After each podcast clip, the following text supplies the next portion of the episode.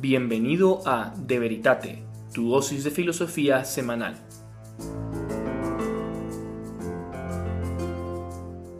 Muy buenas a todos, bienvenidos a De Veritate. Muchísimas gracias por estar aquí con nosotros, con ustedes, Julio Alonso y su servidor Javier Ábalos. ¿Qué tal, Julio? ¿Cómo estás? ¿Qué tal, Javier, hombre? ¿Qué tal todo? Muy bien, muy bien.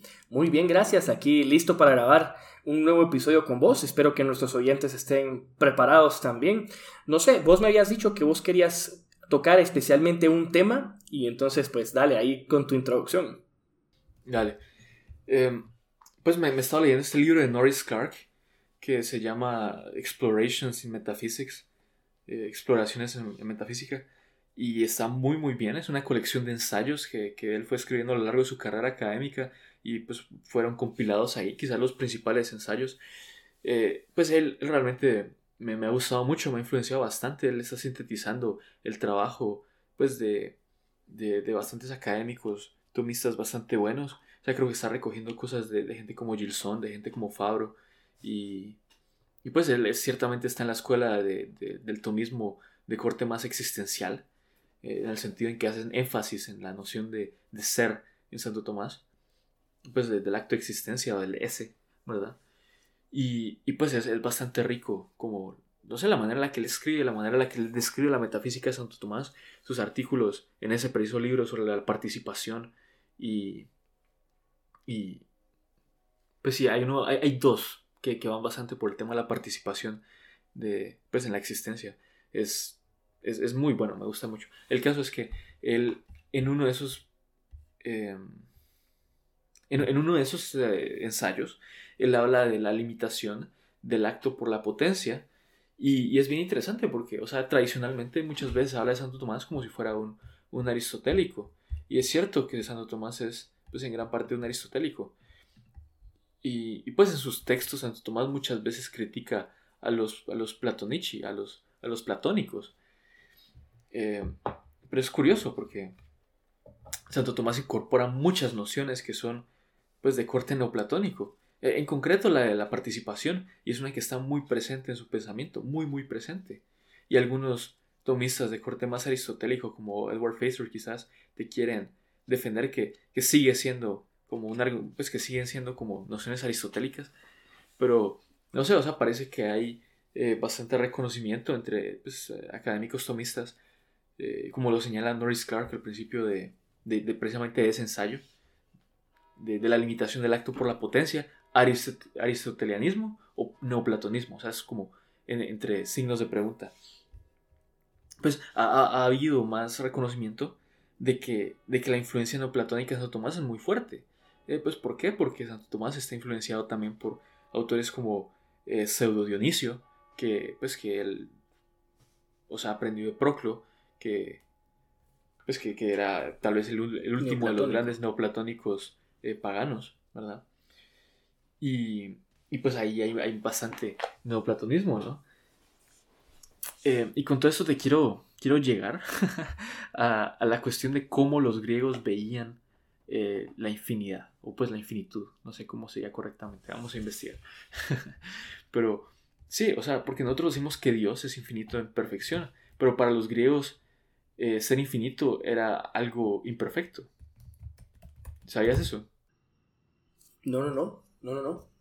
O sea, que el acto es imperfecto. Que, que la infinitud, que la infinitud es imperfecta. Y que la finitud es perfecta. La infinitud es perfecta y la finitud es imperfecta. Sí, eso lo al revés, al revés, al revés. La infinitud es imperfecta. Ah, para los griegos así era. Y la finitud es perfecta. ¿Y esto cómo se conjuga con el acto, por ejemplo? Que el acto es... El acto es determinación. Ser rojo es ser rojo. Pero no era la potencia la que lo determina. La ah, esa es la cuestión, y, hay una, cierta tensión. O sea, la materia eh, determina a esta forma, a, pues hacer esta forma aquí y ahora, pues. O sea, tu materia, tu cuerpo determina tu humanidad estar aquí eh, ahora, ¿verdad? O sea, la limita como espacio-temporalmente. Pero eh, tu forma, mentiras, tu materia podría haber tomado otra forma. O sea, tus, tus, células orgánicas podrían haber sido las de un perro, o yo qué sé, las de un gato, o las de un pájaro, ¿me entendés? O sea, tu materia tiene, pues, tiene esa flexibilidad de que podría haber eh, asumido otras formas. Entonces, para, para, los griegos la perfección es esa determinación de ser eh, pues, este, este, este tipo de cosa. Porque la forma es determinada. La forma es determinación. ¿Y cómo entonces esto, por ejemplo, se aplica a Dios? Que Dios decimos que no tiene determinación alguna. Bueno, tiene todas las determinaciones, ¿no?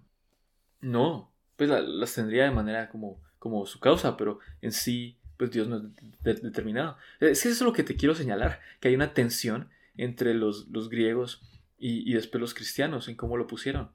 Porque para los griegos, como te digo, la, la, la infinitud es es perfección. No, mentira, la infinitud es imperfección y la finitud es perfección. O sea, porque para los griegos lo que es determinado es lo que es inteligible. Y eso sí, eso va a lo que estábamos hablando antes, Javier. ¿Te acuerdas cuando te decía que yo no entendía cómo, eh, o sea, eh, es admitido, ¿verdad? Que, la fuente, la inteligibilidad de las cosas es su acto de existencia. Y su esencia eh, es aquello, pues, participa la inteligibilidad del acto de ser.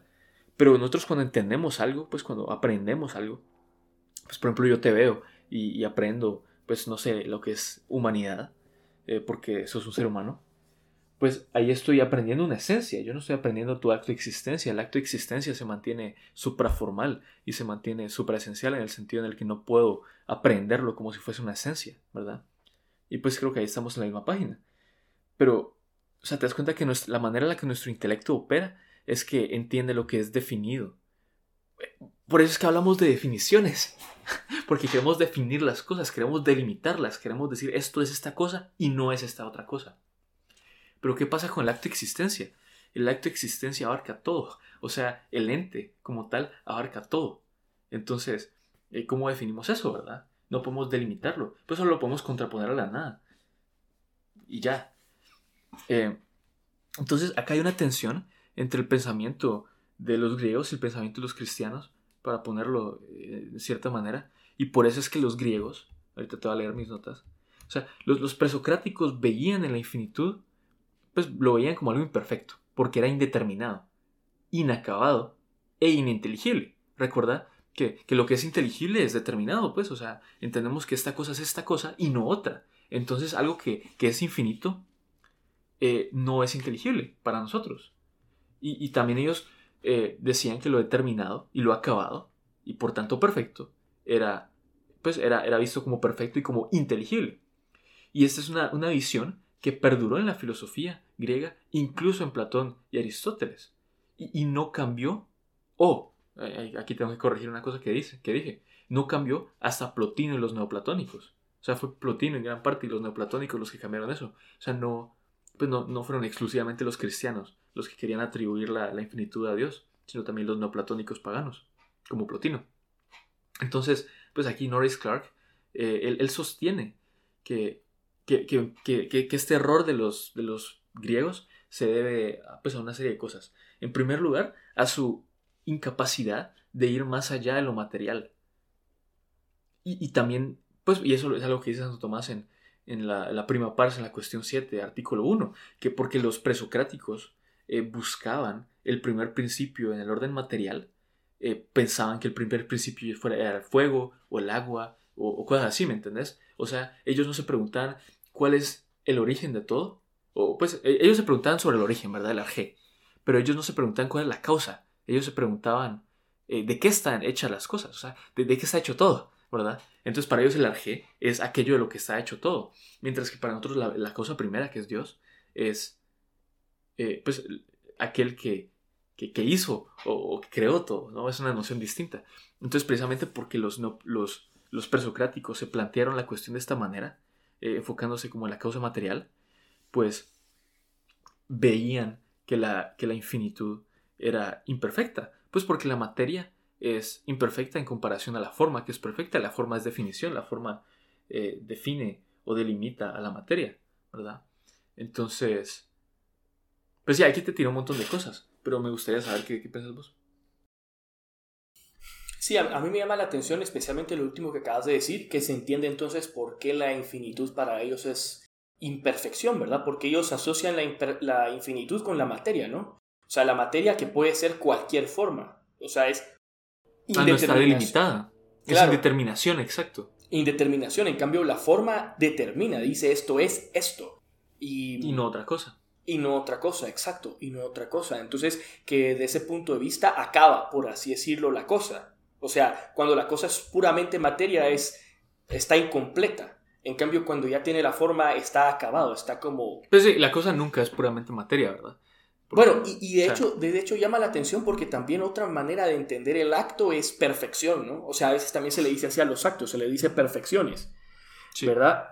Entonces, Pero para los griegos ahí el acto sería determinación, pues como una forma, o sea, realmente eh, es una forma accidental o sustancial sigue siendo una cierta determinación. Claro, claro, claro. Pero ahí, ahí es donde me llama la atención porque... No, sí, o sea, desde ese punto de vista sí, no tengo ninguna objeción, pues estoy de acuerdo. No, pero sí queremos estar en contra de eso porque queremos sostener que, el primer principio es infinito. Claro, claro. Y que es perfecto. Eso, es justo lo que te iba a decir. O sea, quizás ellos tuvieran dicho, sí, el primer principio es infinito y es materia, pero es imperfecto. Porque es infinito y porque, porque tiene extensión y no tiene determinación y por tanto está inacabado, ¿verdad? Bueno, entonces después viene Platón. Y para Platón, lo limitado, como el número o la forma, eh, pues, o la idea, o el ser, son la fuente de la inteligibilidad de la perfección, mientras que lo que no tiene forma, lo material y lo múltiple es aquello que es imperfecto. O sea, hay contraposición entre pues, la forma y lo que no tiene forma, o, lo material, eh, o aquello que es uno y lo que es múltiple, ¿no? O sea, para, para Platón, pues lo que es uno, para lo que es, para Platón lo que es uno es mejor que lo que es múltiple. Sí, esto es eh, contrasta mucho con la visión tomista, que, en mi opinión Jack Maritain explica bastante bien, que es básicamente lo que te acaba de decir Javier, de que pues la esencia es, e, es lo que es significado por un contenido definido, pues, o sea, una definición que es distinta y claramente delimitada. O sea, yo cuando te digo que, el animal, que el hombre es un animal racional, pues te estoy diciendo que es animado, o sea, no, no es un ser inanimado, y que se distingue del resto de animales en cuanto que es racional. O sea, te estoy distinguiendo, te estoy delimitando y te estoy dando pues una, definición pues que se supone que sea distinta y claramente delimitada. Eh, y por eso eh, es que la esencia es inteligible para nosotros. Eh, y, es, y es lo que es aprendido por el primer acto de la mente, que sabemos que es la simple aprehensión. Pero, pues, el tomista quiere sostener que, la esencia no es la fuente de inteligibilidad, sino que es el ese, o el acto de existencia, o el ser, ¿verdad? Como lo, lo queramos traducir. Pero el ese, el acto de ser, no lo podemos conceptualizar como si fuese una esencia. Y, por tanto no es el objeto de la aprehensión simple. Y por eso es que Maritain lo llama, llama al ese, o, al, acto de ser, lo llama súper inteligible. O sea, porque es algo que, que, pues que es inteligible, pero está por encima de lo que es inteligible para nosotros. Y es acá Clark. También, eh, pero, ah, solo, solo, déjame decir un último punto. Eh, y aquí es donde Clark me parece que, que, que, lo concluye muy bien. Eh, él, dice, básicamente, eh, pues critica realmente la tendencia de la mente griega, pues de estos filósofos griegos, a identificar lo que es inteligible como tal y lo que es inteligible para nosotros. Hay una distinción ahí, tiene que haber una distinción ahí, y es una distinción que nosotros hacemos, pues sostenemos que, y creo que Santo Tomás lo pone bastante bien en la suma, eh, lo que es visible como tal no necesariamente es mejor visible para nosotros, pues porque el sol es, emite luz, ¿verdad? por sí mismo, eh, el sol sería lo más visible. Pero precisamente lo que es más visible eh, no es visible para nosotros. O sea, vos tratas de ver el sol y no puedes verlo, ¿verdad? O sea, somos como murciélagos, pues. Eh, pero en el caso del acto de existencia, puede que el acto de existencia sea lo más inteligible, pero al verlo somos como murciélagos viendo al sol. Y, y sucede eso con Dios, pues Dios que es acto puro de existencia subsistiendo por sí mismo, Él es súper inteligible. Él es lo más inteligible, pero no es inteligible para nosotros, eh, pues a través de esencias, porque, pues porque, porque no nos da, o sea, no nos da la vista, no nos da la vista para ver el sol, no nos da el intelecto para comprender a Dios. Entonces por eso es que Norris Clark también nos dice que, eh, pues que nosotros aprendemos o que conocemos la inteligibilidad del acto de ser a través del prisma de las esencias. O sea, la esencia que, pues, que es un modo determinado de ser. O sea, yo soy un ser humano y ese es un modo determinado de existir. O ese es un árbol que es un modo determinado de existir. Eh, nos manifiesta la existencia de un modo determinado y particular y delimitado. Y por eso lo podemos entender, porque es pues, particular y delimitado. Y a través de ese modo particular y delimitado de entender, o pues de, de, conocer la existencia, pues empezamos a conocer la existencia. Y a través de eso podemos conocer pues, de una manera análoga a Dios, que es la fuente de la existencia. Entonces, acá, pues, citándote a Norris Clark, dice que la tendencia irresistible de la mente clásica griega y una de sus grandes, uno de sus grandes una de sus grandes debilidades, que, que, es reflejada en su arte y en pues, miles de manifestaciones culturales, de identificar la perfección con una forma claramente delimitada y identificar la inteligibilidad como tal con el modo eh, humano de ser inteligible. Eh, y pues lo que es inteligible para nosotros es lo que es, es definido por, por, ideas claras, por, por, conceptos distintos y claramente delimitados. Entonces, porque confundimos, o pues porque ellos confundieron eh, lo que es inteligible como tal con lo que es inteligible para nosotros, eso los llevó a concluir que el primer principio no podía ser infinito, porque lo que es infinito pues no es inteligible para nosotros. Entonces el primer principio pues tiene que ser... Eh, o mentiras. O sea, e, ellos te llevaron a decir que, que lo que es infinito pues no puede ser perfecto porque es ininteligible para nosotros. Pero que sea, que sea ininteligible para nosotros no significa que, pues, que sea ininteligible como tal. Eh, y lo, que pues, argumentamos basado como en la filosofía de Santo Tomás es que el primer principio es infinito y es, más, es absoluta y sumamente inteligible y por tanto es absoluta y sumamente perfecto.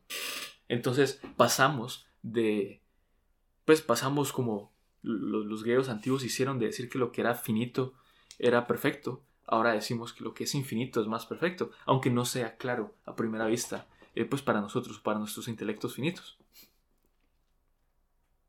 Claro, o sea, eso cabal te quería decir que, que, lo que pasa es que la manera en la que conocemos nosotros es distinta, o sea, nosotros solo conocemos a partir de la esencia, pues eso es como nuestra limitación, ¿verdad? Porque precisamente somos entes materiales, ¿verdad? Y y como decía Aristóteles, ¿verdad? No hay nada que esté en el intelecto que no haya estado antes en los sentidos. Y a través de los sentidos nosotros pues al final lo que vamos a captar es una esencia que está compuesta de materia y forma, ¿verdad? Porque precisamente como solo captamos lo material, y en el caso de los entes corpóreos, pues la esencia está imbuida en la materia y en la forma, pues nosotros conocemos directamente la esencia y el ser solamente lo conocemos de manera indirecta, pues. Y esa es una limitación propia del ser humano. Entonces, si te entendí, lo que vos me estás tratando de decir es que el problema de los griegos es que confunden lo que es entendible per se con lo que es inteligible para nosotros. Y de ahí viene la raíz del problema. Correcto. Ok. Correcto. Ok, no, no sé, no se me ocurre. ¿Qué más? Bueno, ¿cómo se aplica esto a Dios, por ejemplo? Ahora en el caso de Dios. Ah, bueno, lo acabamos de decir, lo acabamos de decir. O bueno, también Aristóteles, ¿verdad? Aristóteles siguió esa tradición y por eso él consideraba que la forma era el principio de perfección y la materia el principio de imperfección. O sea, la materia, perdón, la, la forma limita y determina y hace inteligible lo que simplemente sería materia indeterminada e ininteligible. O sea, que no podría ser comprendida. Eh, y, es algo que siempre me confundió, ¿verdad? Porque yo entendía que la forma era el principio de perfección y inteligibilidad, pero al mismo tiempo la forma delimita. Entonces, ¿cómo puedo decir que el acto puro de Dios, que es infinito, es, es perfección? Si, si la forma, que es perfección, delimita, ¿verdad? Entonces, ahí hay, pues, hay una tensión como en mi pensamiento por un montón de tiempo. Y, pues ahí entran los neoplatónicos, ¿no? Entra Plotino. Y él dice, él es el primero, básicamente, o por lo menos el primero del cual Norris Clark está consciente que, que le atribuye la infinitud al, al uno. Pues recordemos que para Plotino el uno, o pues el, bien, es pues, básicamente lo que identificaríamos con Dios. Es el primer principio del cual la creación emana. O pues, pues todo, todo lo demás emana. Entonces, Plotino usa bastante la noción de participación para explicar cómo la plenitud infinita del uno es recibida de manera múltiple y de manera limitada por varios. Entonces, pues la metafísica de Plotino, la, forma tomó un doble papel. O sea, ya no simplemente eh, era algo en lo que se participaba, como, como era para Platón, sino que también es algo que, contraía la, imperfección ilimitada del uno, porque las formas eran un, resultado de la emanación del uno. Pero recordemos que para Plotino, o sea, e, el uno, eh, pues del uno emana el nous, que es pues como el intelecto, y en el intelecto están las formas. Entonces, pues las formas vienen del uno, y, las formas eh, pues serían modos limitados de participar en la infinitud de la plenitud del uno. Y esa influencia neoplatónica llegó a los medievales en el siglo XIII. De modo que, eh, de modo que lo infinito, pues de modo que el hecho de que lo infinito sea recibido de manera limitada y particular por un principio que limita, no es original a Santo Tomás, sino que él lo, cita del, libro de las causas o del Liber de Causis, que pues que, que, explica esta doctrina bastantes veces. Y si no me equivoco, pues el, o sea, el libro de Causis es como una especie de compilación de una obra de Proclo, eh, pues autor no platónico. Entonces, en Santo Tomás encontramos el genio de la síntesis de dos cosas. En primer lugar, pues la, metafísica, la metafísica aristotélica de acto y potencia, pues una distinción que realmente en Aristóteles simplemente está para explicar cómo el cambio sucede, pero Santo Tomás toma esa distinción de acto y potencia y la une con, con, esta, con este marco neoplatónico de participación y de limitación. O sea, de cómo, eh, pues de cómo el principio superior, eh, o cómo el principio inferior participa del principio superior, limitándolo o delimitándolo de una cierta manera, de cómo la materia participa la forma, porque la forma, eh, pues limita, delimita la materia, perdón, la, materia delimita la forma, o, la esencia delimita la existencia, porque la existencia es infinitamente rica. Y lo que hace la esencia es que hace que, este existente sea este existente y no otro, ¿verdad? O sea, hay, una riqueza que tiene el ángel que no tienes vos, porque tu esencia pues, te hace ser vos. O sea, e, es la razón por la cual sos vos y no sos la plenitud de la existencia que solo es Dios, ¿verdad? Y, y pues, o sea, Santo Tomás hace esto eh, a través de cambiar la doctrina del acto eh, por la potencia eh, pues de, cambiar la doctrina del acto y la potencia para no solo explicar el cambio, sino también para explicar cómo una perfección es recibida y limitada por una potencia. Y, y pues, o sea, pensemos en, en cómo, pues, una, conocer es una actualidad, pues el conocimiento es una actualidad, es una perfección, pero como dice Santo Tomás muchas veces, eh, pues el que recibe, recibe a su modo particular. O sea, yo cuando conozco, pues conozco a mi modo humano de conocer. Entonces, el conocimiento, que en sí mismo sería como universal y demás, pues es hecho de una manera particular al venir a mí. O sea, yo lo limito. Eh, yo soy el principio pasivo de limitación y, el principio activo es, pues es, como ilimitado o es más rico, ¿verdad? Entonces, a Tomás tenemos bastante esta noción de cómo la materia, o pues el principio pasivo, la potencia, eh, recibe y participa del principio activo o, del acto. Ah, e, eso estuvo súper heavy. Entonces yo creo que, que, si puedes eh, resumir o explicar más o menos lo que has entendido para, para la audiencia, pienso que sería muy útil. Va, entonces, o sea, yo, yo alargo, o sea, primero lo que entendí es lo que vos menos habías hablado del principal problema, ¿verdad? O sea, el principal problema es que para los griegos la perfección era lo finito y la imperfección era lo infinito. Ahora, esto tiene un gran problema porque nosotros como cristianos sabemos que Dios, que es el primer principio, pues es infinito. Entonces, decir de Dios que es imperfecto sería un gran problema. Entonces, la pregunta es cómo solucionar eso. Entonces, para solucionar eso, lo que la primera distinción que es necesaria de hacer es que lo que es, bueno, primero hay que darnos cuenta cómo es que entienden, cómo es que se conoce, ¿verdad? Y que los griegos asociaban esto de la imperfección con lo infinito por el principio material, ¿verdad? Y la perfección con lo finito por el principio formal. Entonces aquí lo que hay que hacerles ver a los griegos, según lo que yo he entendido, es que una cosa es lo que es conocible per se y otra cosa es lo que es conocible quad nos, para nosotros. Y que nosotros, es cierto que nosotros conocemos a través de la esencia, ¿sí? Pero que en realidad las cosas reciben su inteligibilidad desde el ser. El ser es lo que otorga perfección y que esa perfección es concretada por la materia. Hasta ahí vamos bien, ¿no? Sí. Ok. Sí. Ok. Y que entonces, en el fondo, la perfección, la suma de todas las perfecciones, que es Dios, es infinito. Pero eso no lo hace ser imperfecto. No lo hace ser imperfecto porque precisamente Él es la suma de todas las perfecciones. O sea, para, para que una perfección se dé, primero tiene que ser. Y ese ser lo recibe de Dios, ¿no? Y como Dios es el ser absoluto, entonces Él es la raíz de todas las perfecciones. Y como es la raíz de todas las perfecciones, Él tiene que ser la perfección absoluta. Entonces, a pesar de que Dios es infinito, Él es la perfección absoluta. No se cumple entonces lo que dicen los griegos. Sí. No sé si así estás de acuerdo con el resumen o, o vos qué matiz le añadirías. Eh, pues tenemos que explicar cómo la, perfección ilimitada de Dios es recibida de manera múltiple y particular por, los distintos existentes. Claro, es participada, ¿no? Ah, pues porque, o sea, si, si... Y eso es un problema para los neoplatónicos, o sea, si el uno es perfecto, ¿por qué hay imperfección en el mundo? ¿Por qué hay enfermedad? ¿Por qué hay mal? Eh, ¿Por qué yo no soy Dios? o sea, ¿por qué yo no soy perfección ilimitada?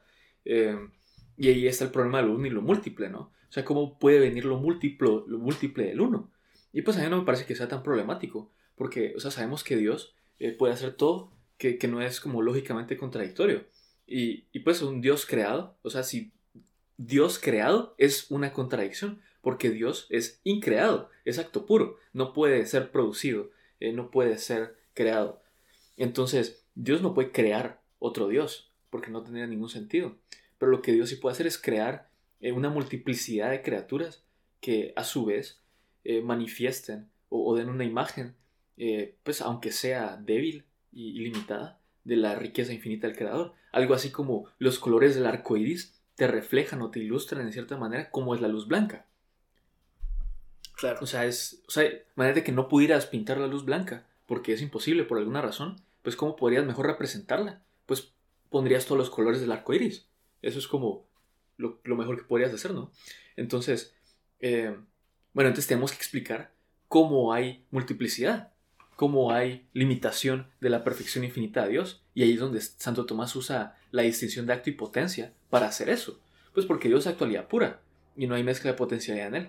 Pero eh, la, creación es múltiple y, hay distintos grados de perfección en ella porque hay principios, eh, básicamente hay potencias y esas potencias son principios de limitación y de recepción, porque aquello que recibe un acto, aquello que participa en un acto, lo recibe de una manera limitada y lo recibe de una manera particular a sí mismo. O sea, como te decía con el conocimiento, ¿verdad? O sea, un profesor de matemáticas no una clase y el profesor tiene muchísimo más conocimiento que yo, mucha más sabiduría con respecto a las matemáticas que yo. Y yo lo voy a recibir y voy a recibir una parte y lo voy a recibir a mi modo, limitado, ¿verdad? Claro. Entonces hay un, hay un principio eh, pues, pasivo o de potencialidad que limita la actualidad que se encuentra eh, y, de esa manera también se multiplica, ¿no? O sea, de esa manera el acto se ve multiplicado porque es recibido en distintas potencialidades. Sí, sí, Entonces, ah, o sea, no solo hablamos de cómo el, eh, pues para los griegos, eh, pues para los griegos antiguos, la, la infinitud era semejante o era análoga a la a la imperfección y la finitud eran análoga a la perfección, cosa que para los neoplatónicos y para los cristianos pues no es el caso. Pues también hablamos de cómo Santo Tomás usó la, la distinción de acto y potencia para pues para explicar cómo del uno viene lo múltiple y de cómo en la creación hay distintos grados de perfección.